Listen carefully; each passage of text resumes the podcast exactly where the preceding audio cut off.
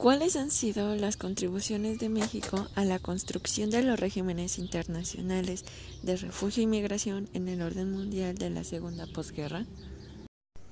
Antes de comenzar, me gustaría dar una breve definición de los regímenes. Estos se definen como los principios, normas, reglas y procedimientos para la toma de decisiones que rigen el comportamiento de los estados en un área de la política internacional.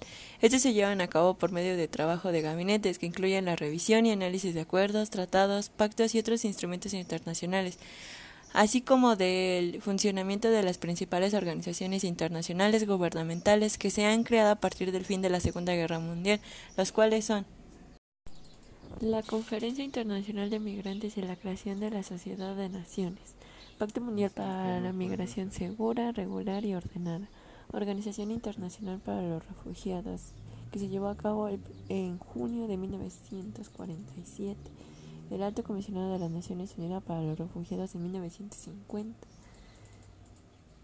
Eh, mundialmente, el Pacto Mundial sobre los Refugiados y Pacto Mundial para la Migración Segura, Ordenada y Regular, entre otros. Al tener acuerdos con diferentes países como organizaciones, afectó de forma desproporcional, como es el caso de Estados Unidos, ya el presidente de Estados Unidos, John Biden, exige a México detener el flujo migratorio. Sin embargo, México tiene que cambiar sus leyes para garantizar el bienestar y los derechos humanos de los migrantes. Estos eh, se muestran en la diapositiva. Sin embargo, hay más pero considero que son los, que tienen más relevancia al cambio de las leyes para la migración y cómo de estas se derivan los problemas y, las violencia, y la violencia actual.